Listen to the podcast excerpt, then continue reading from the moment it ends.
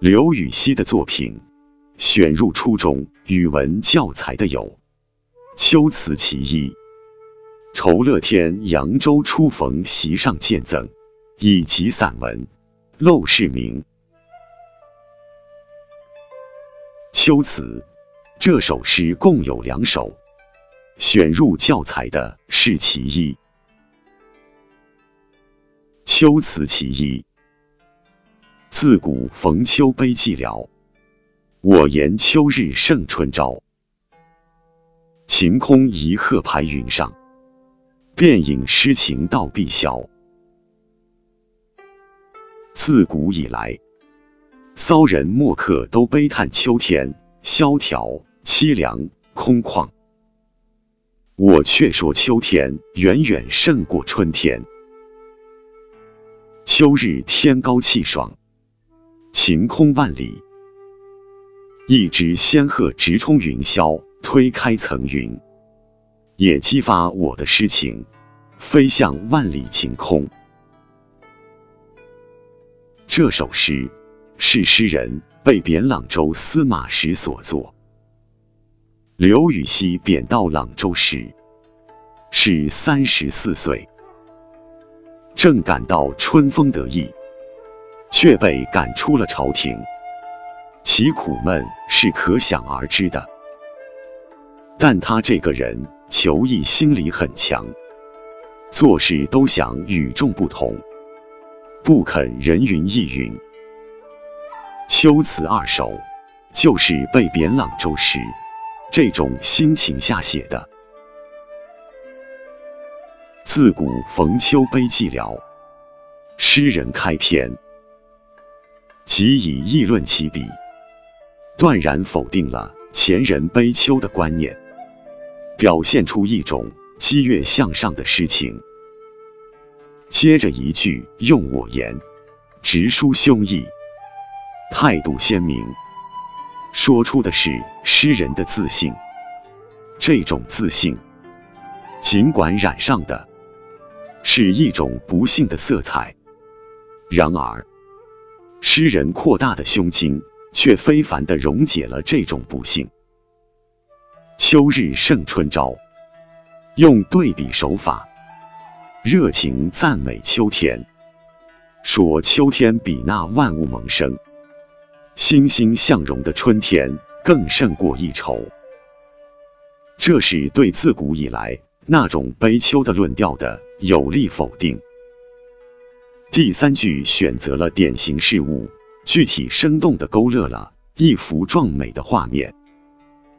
诗人抓住了秋天一鹤凌云这一别致的景观的描绘，展现的是秋高气爽、万里晴空、白云漂浮的开阔景象。第四句紧接上句，直接书写了自己的感受。看到这一壮美的情境，作者心中那激荡澎湃的诗情勃发出来，也像白鹤凌空一样，直冲云霄了。这是一首抒发议论的即兴诗，诗人通过鲜明的艺术形象表达深刻的思想，既有哲理意蕴。也有艺术魅力，发人思索，耐人吟咏。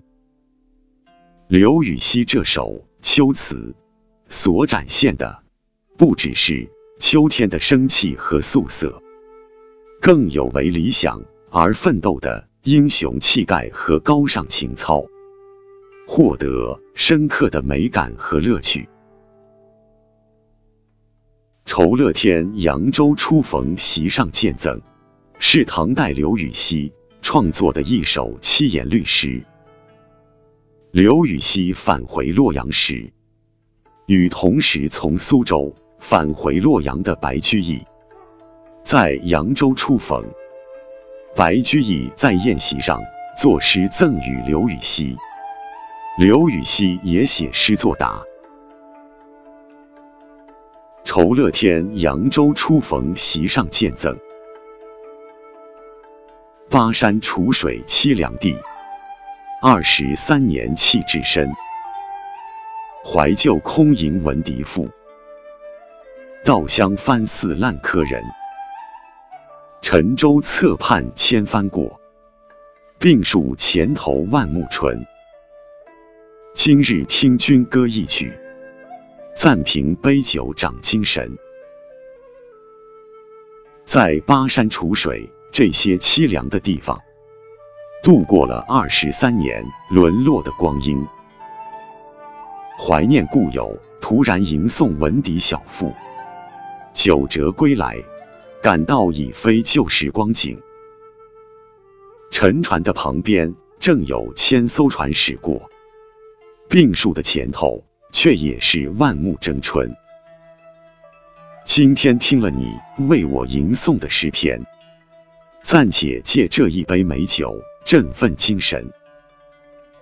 诗中的愁是答谢，酬答，这里是指以诗相答的意思。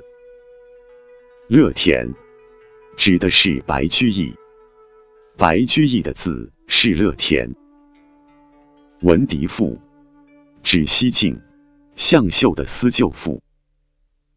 三国曹魏末年，向秀的朋友嵇康、吕安因不满司马氏篡权而被杀害。后来，向秀经过嵇康、吕安的旧居，听到邻人吹笛，不禁悲从中来，于是作思旧赋。刘禹锡借用这个典故，怀念已死去的王叔文、柳宗元等人。烂柯人，指晋人王志。相传晋人王志上山砍柴，看见两个童子下棋，就停下观看。等棋局终了，手中的斧柄就是柯。已经朽烂，回到村里，才知道已过了一百年，同代人都已经亡故。作者以此典故，表达自己遭贬二十三年的感慨。刘禹锡也借这个故事，表达世事沧桑，人事全非，暮年返乡，恍如隔世的心情。歌一曲，指白居易所作的诗，醉赠刘二十八使君。这首诗的首联，概写谪守巴楚、渡尽劫难的经历。凄凉地，弃置身，虽与寒哀怨，却在感伤中不失沉雄。凄婉中犹见苍劲。二联感叹旧友凋零，今夕易貌。闻笛赋，烂柯人，借用典故寄托感慨，耐人寻味。三联展示的却是生机勃勃的景象，寄寓在其中的是新陈代谢的进化思想和辩证的看待自己的困厄的豁达襟怀。在手法上，他则将诗情、画意、哲理融于一炉，以形象的画面表现抽象的哲理，只去隽永。尾联顺势而下，请白氏举杯痛饮，即以振奋精神。全诗感情真挚，起伏跌宕。沉郁中见豪放，不仅反映了深刻的人生哲理，也具有很强的艺术感染力。